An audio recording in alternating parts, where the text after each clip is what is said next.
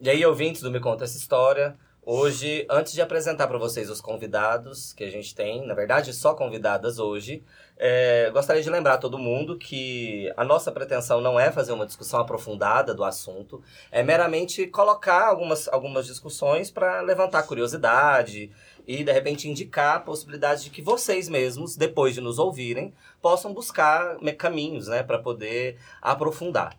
O tema de hoje é Teoria da História e Ensino de História. E eu conto aqui com a presença da Natália, aluna do quarto período do curso de História. Boa tarde, queridos ouvintes. A Amanda, também aluna do quarto período do curso de História. Olá, pessoal. E a professora Ana Loren. Tudo bem, professora? Oi, tudo bem? Olá, pessoal, boa tarde. Também sou do curso de História. É verdade. eu acabei me esquecendo de, de apresentar. Bom, é, então, como eu já tinha adiantado a vocês, a temática de hoje é para discutir as relações entre teoria da história e ensino de história. Aqui a gente vai jogar a bola agora, necessariamente, para a professora Ana Loren e as, as nossas outras duas convidadas, Amanda e a Natália, para a gente discutir essa relação. Então, é, em primeiro lugar, eu quero agradecer o convite do professor Éder e da sua equipe, né? Eu. A equipe toda aqui. A equipe toda aqui hoje. Exatamente. Fala oi, gente. E parabenizar, pessoal, pelo projeto bacana, né? Que eu acho assim que possibilita a gente conversar com um público maior do que o de costume, né? Na universidade. É... E nesse sentido, eu acho que vai ser bacana essa conversa, né? Eu estou aqui acompanhada, em boa companhia com as alunas Natália e Amanda, para a gente poder começar aí uma, uma conversa, né?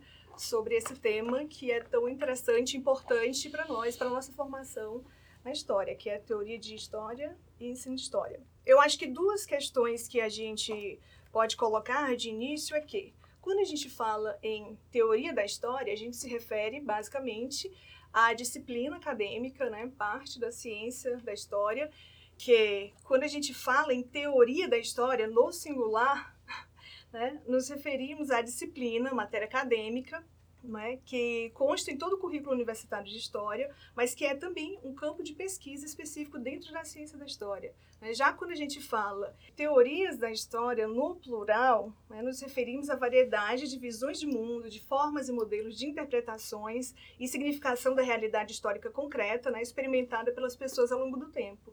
E no primeiro caso, né, a teoria da história, enquanto disciplina acadêmica, tem por objetivo dar conta dessa variedade de teorias da história, mas também refletir sobre o processo de construção do pensamento, né, de construção do conhecimento em história. Né, processo esse que ajuda a definir a história como um ramo específico do saber e que pode, a partir daí, ser ensinada. Esse processo tem fundamental importância para a aquisição de competência profissional. Eu acho assim, para a gente começar a conversa fazendo essas duas delimitações. E eu acho que o link necessário é exatamente para pensar uh, o que viria. Uh, e aí é uma, talvez uma pergunta que eu, que eu tenho, assim. É, em relação a, a pensar como se, a partir dessas delimitações, se constrói a ideia do que se chama lá de educação histórica, né?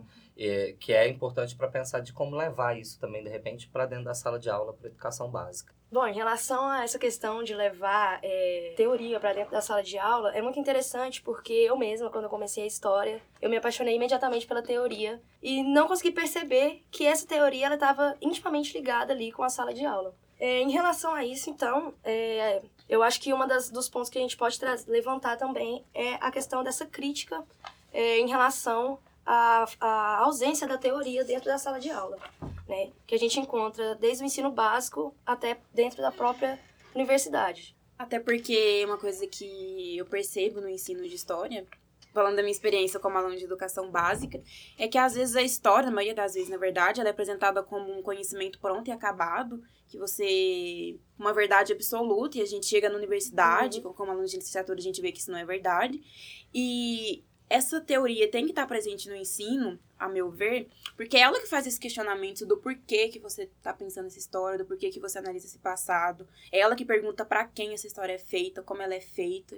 É importante, Natália, você apontar isso, porque, na verdade, é, consciente ou inconsciente, a teoria da história ela sempre está presente né, na sala de aula. Como você bem apontou, né? Quando se faz esses questionamentos, e eu acho que a maior parte dos professores que estão em sala de aula hoje já entendem a importância e trabalham e operam com a história a partir de uma perspectiva problematizadora. Então, quando você faz essas questões, como você bem colocou, e quando você pensa, por exemplo, sobre é, a construção do conhecimento que embasa o que está naqueles conteúdos dos livros didáticos, você já está operando teoricamente, né? Você já está pensando a partir da teoria da história, né? Então, de toda forma, a teoria da história está presente no dia a dia. E às vezes a dificuldade, assim, existe ainda é, né, no senso comum e infelizmente ainda existe é, a dicotomia, né? uma, uma, perspectiva dicotômica entre teoria e prática, não é? Que a teoria na prática não serviria para muita coisa, uhum. não é? E eu acho é, uma pena que ainda tenha gente que pensa assim, porque na verdade a teoria ela serve como uma ponte entre a prática e a reflexão dessa prática, né? E a reflexão dessa prática enriquece inclusive a teoria, né? Porque a gente vai buscar na realidade, na concretude da prática, não é?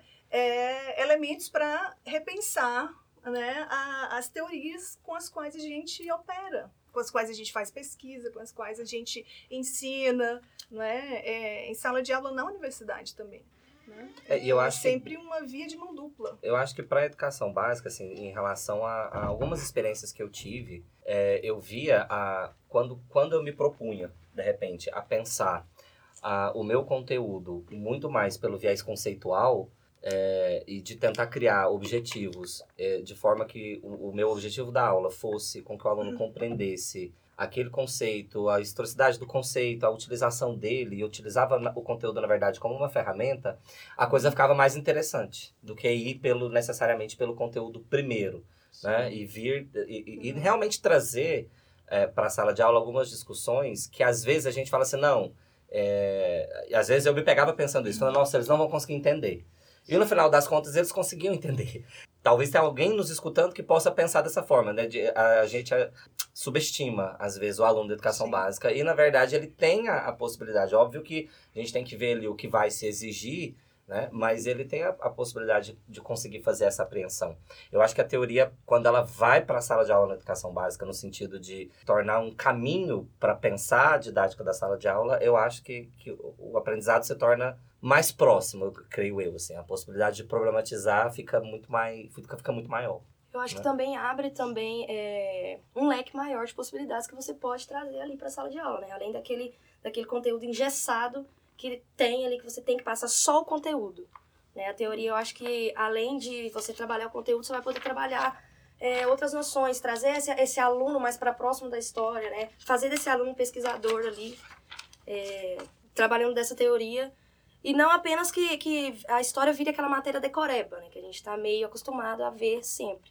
E, assim, e sim uma matéria que a gente que faz com que o aluno pense e comece a ver a própria realidade com um outro olhar. Até para aproximar o aluno também desse ofício do historiador, uhum. porque, como você falou, a, os alunos veem a história como uma disciplina que é decorada. Então, eles veem no professor uma pessoa que tem que saber decorar das datas, Sim. e não as problematizações, não os acontecimentos históricos. Então, essa aproximação também faz com que esse aluno se aproxime também dessa profissão de historiador.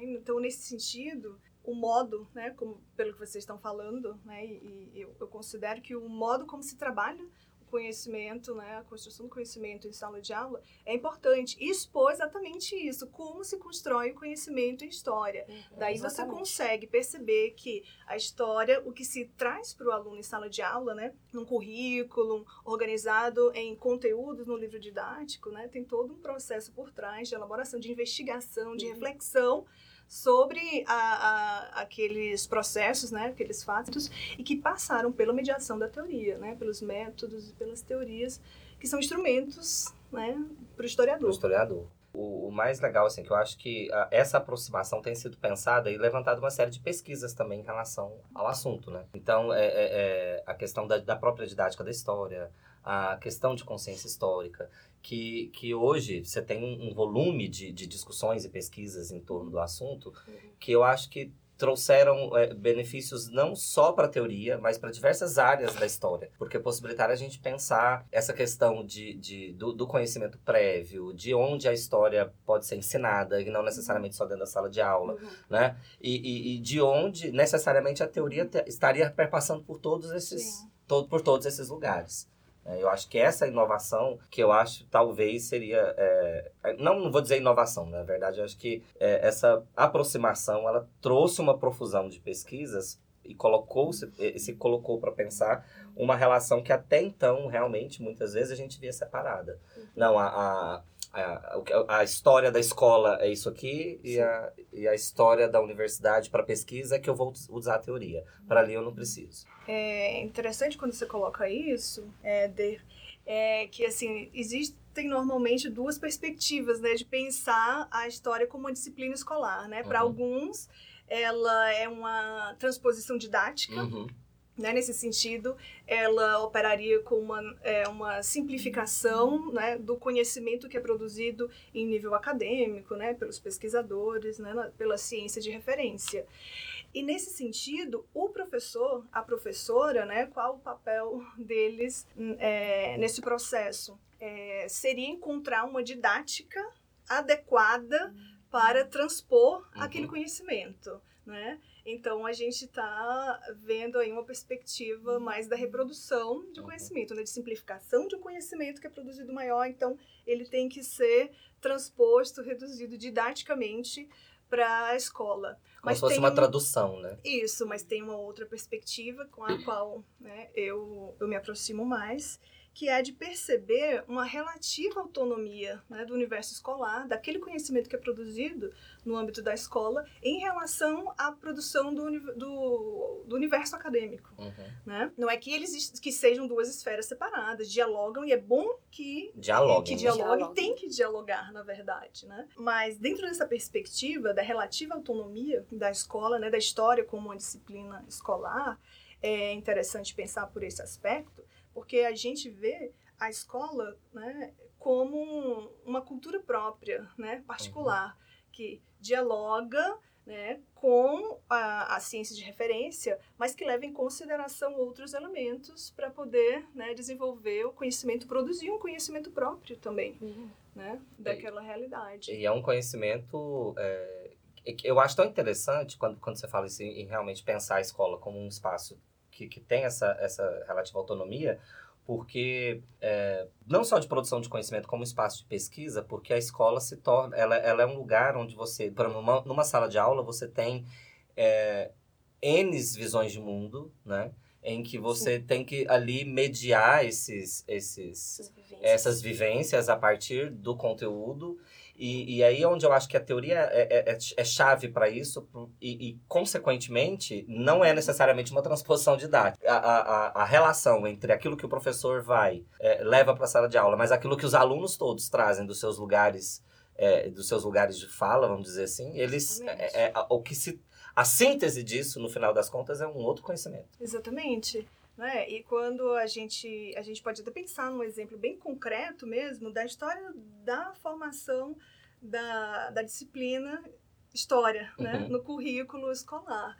Né? A gente pela primeira vez no Brasil, a gente tem notícia né, de uma, da história como uma disciplina escolar em 1837, né, uhum. né, com os planos do currículo do primeiro colégio, né, da primeira escola pública do Brasil, que é o Colégio Pedro II, uhum. Né, que seria uma escola para o que hoje a gente chama de ensino médio, uhum. né, e que surge primeiro do que o espaço universitário de formação do, do professor é. de história.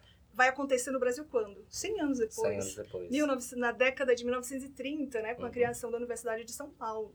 Né? Antes disso, a gente pode pensar assim, ah, mas no Brasil, né, os espaços de formação né, da, da pesquisa em história acontecem caminhos diferentes em relação à Europa, por exemplo. Aqui é basicamente a partir dos institutos históricos, o nacional e os provinciais, Sim. né? a partir de 1939. Enquanto na Europa, a gente já tem desde o começo do 19 a história como uma disciplina acadêmica. Com... Então, formação, assim, né? é, aí a gente vê no caso brasileiro que essa ideia da transposição didática de cima para baixo, uma hierarquia da universidade em relação à escola, ela cai por terra, Uhum. né? E como você falou inicialmente, é, as próprias demandas, né, dos, dos lugares de fala, né, as demandas que vêm dos alunos da escola, mas também dos alunos da universidade. Né, ajudam a gente a pensar e a redimensionar, inclusive, os conceitos, as metodologias, não só para a teoria da história, mas para as outras áreas também. Né? Se não vejamos, hoje a universidade, ela no Brasil, né, ela, ela acolhe pessoas que anteriormente eram pessoas excluídas do sistema Sim. universitário brasileiro, não é?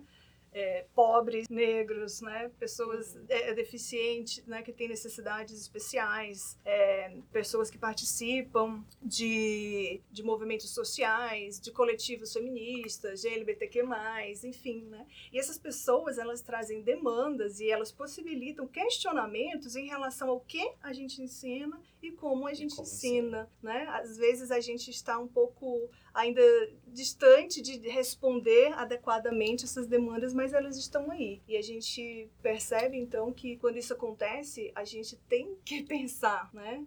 Inclusive sobre as teorias que embasam O ensino, O- o ensino. É porque Você ensino. tá falando, eu estava pensando. Realmente, Uhum. a- e essas demandas, elas vieram, né? Assim, se a gente for parar para pensar, elas são recentes, né? São demandas que, que, que eu acho que são recentes e, e- e que se tentou, ao máximo, impedir que viessem, porque elas realmente quebrariam com toda, com toda uma, uma certa estrutura de controle realizada pensando em relação ao ensino. Como você falou mesmo, pensando na disciplina de história né? Que é, na, a disciplina aparece no, no Pedro II, mas a formação de professores vem muito tempo depois. Mas a, ainda assim, não era, não tem a questão da, da, da transposição didática, mas tem a questão da imagem da, da cânone, vamos dizer assim, do professor, no sentido de que ele era um homem ligado, então, aos institutos, né? E, que, e de um saber verdadeiro, Absoluto. né? Absoluto, Isso. e eu acho que isso, isso passa também depois para o processo de formação dos professores, né, na- ali na década de Uhum. 30, e que eu acho que cristaliza, e que se tentou durante muito tempo que se permanecesse nesse espaço, assim, é- é- essas demandas que vieram, no final, eu vejo, assim, eu acho que elas... Elas vieram para somar, mas para muitos elas vieram para causar um problema, porque elas passaram a reivindicar outras formas, a, não reivindicar, a simples presença a simples presença. traz a necessidade de se repensar o processo de formação do professor, o processo de formação do aluno na educação básica. E, e- e é exatamente, eu acho que ah, esse momento que a gente está vivendo de, nega de negacionismos é exatamente para tentar voltar a esse tempo anterior que, que existia antes, em que essas demandas não estavam É presentes. interessante porque é, com essas demandas, né, essas pessoas elas querem ser enxergadas e querem que a vivência delas elas seja representada ali. Sim. Acho que também pra ver uma quebra, tipo assim, no ensino. Esse passado único, passado que só aparece os heróis, não pensar na educação. Sim, Eu acho que é a teoria que vem que colocar essas brechas, né? E tem outros agentes históricos, pensando nesses lugares de fala. E também tem muita separação do ser professor e ser historiador. Enquanto o professor tá na sala de aula, ele também é um pesquisador. E a sala de aula também possibilita um essas objeto, pesquisas. Pode ser um objeto de estudo, né? Sim. Que às vezes a gente ignora. Mas quando a gente pensa na questão do que você falou, Natália, do professor pesquisador, não necessariamente é- é o professor que pesquisa a partir de. de- por ser um, um historiador. É, é, é o professor que consegue refletir a própria prática, né? Ou seja, é, é ele que o tempo todo, dentro do, do contato, conhecendo o espaço que ele trabalha, os alunos que ele tem, ele consegue pensar a própria prática. É, mais, é, é também nesse sentido né? não só no sentido da possibilidade dele problematizar o ambiente escola como pesquisa, mas de conseguir também cotidianamente repensar a prática. E para ele conseguir refletir sobre a prática, isso não só o professor de educação básica, eu acho que todo professor tem que ter essa noção. Eu acho que quando a gente pensa no, no ensino de história, a teoria nos possibilita fazer Sim. isso. Ela traz a possibilidade da gente de pensar o tempo todo em como acessar esses, esses indivíduos ou como trazê-los para a discussão, ou como problematizar questões que, que precisam atualmente ser, serem questionadas. Né? E aí eu acho que a teoria ela, ela nos ajuda a, a fazer essa reflexão sobre a prática, e não só na problematização para a pesquisa. Exatamente. Né? É, foi falando aqui sobre o momento dos negacionismos, Uhum. né? E assim, é interessante da gente pensar como assim, as maneiras que a gente pode observar de aproximação do universo escolar com, com a universidade e com o campo da teoria. Né? A gente vê, por exemplo, muitas dessas questões relacionadas aos negacionismos, né? a, a esse- essas tensões da sociedade, elas chegam primeiro na escola, muitas vezes, do que na universidade. É né? verdade. É Os professores do ensino básico no dia a dia, eles são muito mais demandados para saber se nazismo é de esquerda ou de direita, né? o que é relativismo, o que é Uhum. comunismo, o que é ser esquerda. Se for Você de golpe, foi direita. Exatamente, se foi golpe ou não. Uhum. Né? Então, assim, são todos conceitos que são caros para a tradição Uhum. né, de pensamento da, da história, para nós historiadores, que para nós está muito aceite. Então, assim, a gente não pensa mais muito sobre esses conceitos, só que as demandas atuais da sociedade, né, essa enxurrada de, de, de ataques, na verdade, né, anti-intelectuais, anti-ciência, né, que a gente vê, não é só a história que sofre com esses ataques atualmente, né, a gente vê Uhum. né, uma movimentação anti-científica de Terraplanismo tá aí. né, Verdade. de forma geral, né? Não só no Brasil, fora do Brasil, inclusive, né? Como o terraplanismo, que a Amanda está colocando, é o movimento antivacina, né? O negacionismo do clima, enfim, né? A gente sabe que também tem interesses políticos, trás, né? conservadores, trás. econômicos, né? Mas assim, quando isso chega como uma demanda na escola, né, de forma tão, tão premente, né, e mais o questionamento também da liberdade de expressão e de pensamento do professor, né, Uhum. age- isso força a universidade também e o campo da teoria, né, a refletir sobre esses pontos. Então, assim, mais uma vez, não é de cima para baixo, né? Uhum. Não é uma transposição didática, mais uma vez, é via de mão dupla. E eu, né? eu te confesso que eu não Sim. tinha parado para pensar e realmente a demanda ela vai primeiro para escola. Vai primeiro Nesse escola. caso, é o Sim. professor da, da educação básica é Sim. que tem sofrido mais no sentido da, de, de tentar é, problematizar esses conceitos. Na verdade, tá, tá refletindo é de lá para cá. né? É, na verdade, a escola ela é muito mais atravessada pelas tensões do dia a dia da sociedade, não é? A essas questões de classe, Uhum. essas questões de preconceito, né? de machismo, de homofobia, do que na universidade. Né? Sobretudo nas escolas públicas em regiões mais periféricas, né? A violência tá gritante, as crianças a gente vê no Rio de Janeiro, por exemplo, não é?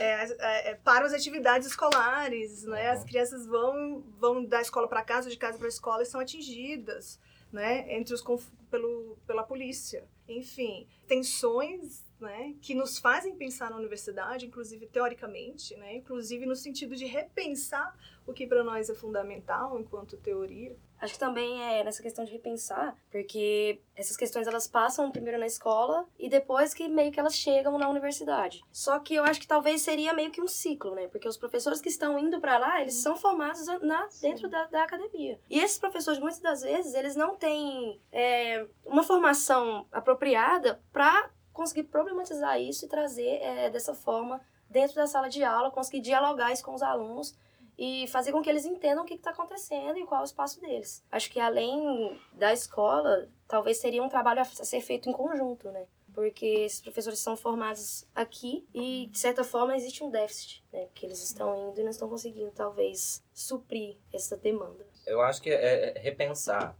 é, nesse sentido da formação, Amanda, é, é repensar. Eu vejo muito assim que a teoria nos dá um suporte para poder Uhum. conseguir dialogar com essas demandas, assim, com essas tensões. Uhum. Eu lembro, enquanto professor de educação básica, as saídas que eu conseguia era exatamente trazendo as discussões teóricas juntamente com o conteúdo, mas tentando trabalhar em relação, ten- tentando trabalhar os conceitos mesmo, porque era, era uma forma de você conseguir desconstruir determinadas visões e trazer determinadas problematizações para os alunos é, que fizessem com que eles parassem para pensar, ah, tá, então é isso que é identidade. Então eu me reconheço a partir da diferença do outro. E aí você consegue, então, colocar para pensar, por exemplo, que o preconceito ele é inútil, porque Sim. se eu me faço a partir da diferença, né? Então, é, são coisas que às vezes parece que a gente olha e fala assim, não, eles não vão compreender, né, eles, eles compreendem, mas demanda é, é, essa opção, né? Eu acho uhum. que acaba sendo uma opção de, de fazer esse caminho, tentar fazer essa relação. É claro que a gente também precisa repensar uma série de coisas, se vamos pensar, repensar a educação básica, temos também que pensar a educação superior, Sim. e nessa relação relação, ver o conhecimento estanque, né? Mas é, é de tentar mesmo, a partir de, das outras disciplinas, e trazendo a historiografia brasileira, a, a teoria da história, para dialogar com elas. Meio que assim, eu estava pensando em relação a isso, e parece que às vezes o professor está tendo sempre que tá driblando alguma coisa. O currículo está lá, as matérias estão lá, você tem que falar sobre aquilo que está, por exemplo, você vai falar sobre o golpe de 64, você tem que dar aquele conteúdo. Só que para você conseguir problematizar aquilo, você tem que trazer essa teoria, né? esse pensamento além do, apenas do conteúdo. E muitas das vezes, é, talvez dentro da própria escola, você tenha um, um certo entrave para você trazer isso, né? porque aí você começa a trazer essa problemática e tudo mais, e aí acaba que talvez algum pai ou a própria escola ache que isso seja, não seja necessário, né? Porque a gente tem essa ideia da história tradicional, que é aquela história. Eu entendo uhum. o que você está falando, mas muito já existem ainda, mas uhum. como eu uhum. costumo dizer, eu acho que é muito mais pontual do que na maioria. Uhum. Eu acho que hoje assim, é possível fazer. Eu acho que não tem Essa a... dificuldade. Não, a dificuldade ela existe, mas ela não é também o, o impeditivo. Eu acho que uhum. existem alguns casos pontuais, dependendo das instituições, não traz esse agravo. Eu acho que um elemento, né, importante, eu considero na verdade um elemento importante para a gente conseguir é, minimizar pelo menos esse problema é tentar manter parcerias universidade escola escola, uhum. universidade, e tentar mesmo assegurar um espaço permanente né, de, é, de qualificação docente para além do espaço do universitário. Né? Formou, passou quatro anos, terminou o curso de licenciatura em História, né? está a par das teorias, das metodologias que foram naquele momento é, ensinadas na formação do professor e da professora, mas e aí, né? E depois, né? Uhum. Assim, hoje as coisas estão mudando muito, a gente está vendo um cenário atual que a gente não pensava que ia ter. Sim. É. Isso, né? Quatro, cinco anos atrás. É verdade. Né? E que está nos demandando um esforço de repensar muitas questões, uhum. inclusive como a gente opera, o que, que a gente trabalha, de que uhum. forma, quais categorias, por quais métodos, enfim. Né? Eu acho assim que tem alguns elementos, três elementos basicamente, que nós, assim, na universidade, professores, sobretudo, mas os estudantes também, e a gente nesse sentido, talvez tenha que aproveitar melhor é, esse ponto de contato, é, que são os, os estágios de docência, né, que são componentes curriculares obrigatórios para todas as licenciaturas, e para nós não é diferente. É, o PIBID, né, que é o Programa de Iniciação à Docência, enquanto que ele ainda existe. É, os cortes né? estão aí. É, vamos torcer. E, e no caso, a gente não tem né, aqui no nosso curso, mas tem, tem vários outros cursos que tem, que é o Prof. História, né? Que é o, o mestrado profissional em História, que faz parte, né, o PIBID e o Prof. História, eles nascem numa conjuntura dos, dos governos passados, né, dos governos do Partido dos Trabalhadores, no sentido de qualificar né, os docentes, uma política de qualificação docente né, que é muito importante. Então, hoje também ameaçado, a gente não sabe da continuidade desses programas. Mas se a gente pensar bem, esses pontos de contato, eles podem enriquecer muito dos dois lados, né? E a gente talvez tenha que repensar como a gente vem fazendo esse contato a partir, né, desses, dessas três aberturas. Talvez a gente consiga, né, nos entender melhor e cooperar né, de forma mais dinâmica e permanente com a escola e a escola com a uhum, gente. Com a gente. Né? Bom, então a gente podia já partir para as considerações finais, professora Ana Loren, para a gente já começar a se despedir e preparar o próximo. Então, eu agradeço a oportunidade né, de poder ter conversado com o Éder, que é meu colega de, de departamento, com a Natália e com a Amanda, que são duas alunas especialíssimas, né, queridas. é, Gostei. Gostei. É, e são. E, assim, eu acho esse projeto bem importante, bem interessante e que eu acho que vem somar no, no que a gente está colocando aqui, nessa necessidade do diálogo, da reflexão, do estímulo à reflexão permanente sobre a teoria, sobre o ensino de história, né, enfim, sobre esse trânsito é, que é tão importante para a nossa formação, para a nossa atividade cotidiana, né? E eu acho assim que esse material que está sendo produzido hoje aqui, né, e nos outros dias, né, que já foram e que, e que, virão, são úteis tanto para os professores que estão atuando já né, na, na rede, no ensino básico, para os alunos que estão em formação, para os que estão participando do projeto, mas para os que né, podem escutar, ouvir, né? né ouvir, né? Mas também, de alguma forma, eu acho que assim é importante para aquelas pessoas que concluíram seu ensino escolar, que não fazem parte da, assim, que não atuam profissionalmente na área de história, mas que têm o interesse né, uhum. de uma orientação histórica né, dentro desse mundo, desse universo né, de desinformação, muitas vezes, da, da, da internet, uhum. não é? Às vezes é até um alento você saber que tem mais um grupo de pessoas produzindo um conhecimento, não é? Atento à verdade histórica, né? Compromissado com a verdade, né? Com interesse de somar. Então, nesse sentido, eu acho que tem até a ver com o que vocês colocaram sobre a didática da história, sobre a perspectiva do Riesen, né? De relacionar uhum. a teoria da história né, com o ensino no sentido mesmo de uma orientação, de uma orientação para a vida cotidiana, para a vida prática, né, que as pessoas estão buscando. Se não vejamos, é, é uma hipótese, né, a gente está vendo é, a queda na, na, na, procura de cursos de humanas como filosofia e ciências sociais, uhum. mas o curso de história uhum. em muitas universidades está sendo muito procurado. É, a gente viu um caso uhum. específico da Unicamp, que ficou entre os 10 cursos mais concorridos e não é a primeira vez que tem essa demanda tão grande lá. Tem uhum. talvez, né, aliás, certamente alguns outros elementos que ajudou a explicar, mas outros colegas também têm falado, né, dessa busca, desse aumento da busca. Então as pessoas estão precisando de narrativa de orientação, né? Coisas é que a gente pensa no, no, no, na área de história, a gente está vendo, as pessoas estão querendo se orientar. E a história, né, tá aí sendo demandada nesse papel que é também de orientação, como diria o Hilden, né, uhum. de orientação para a vida prática. Por último, eu gostaria de apenas de sugerir, de indicar uhum. três leituras. É, eu já adianto, né, que de alguma forma é, trata dos temas né, que foram colocados aqui. O primeiro é um livro de autoria dos professores Marieta de Moraes Ferreira e Renato Franco, intitulado Aprendendo História, Reflexão e Ensino, publicado em 2013 pela editora da FGV. Né, esse livro, eu acredito que é de interesse sobretudo para os professores do ensino básico. Né, é uma obra que nasce do bojo do Prof. História, né, um projeto que, em boa medida, deve muito da sua existência à professora Marieta, né, que é uma das autoras. O segundo livro que eu indico, né, é um livrinho do professor José da Assunção Barros, que se chama Teoria e Formação do Historiador, publicado em 2017 pela editora Vozes, e que interessa especialmente aos estudantes dos anos iniciais de História e dos interessados em entrar em um saber, curso de né? História, né, que vai conhecer noções é, iniciais da teoria da História. E por último, o artigo da professora Mara Matos Rodrigues, que chama Ensino de Teorias e Metodologias nos Cursos de Graduação em História, sobre silêncios, poder e presença. Esse foi publicado mês Eu passado. Quero esse. Eu não conhecia.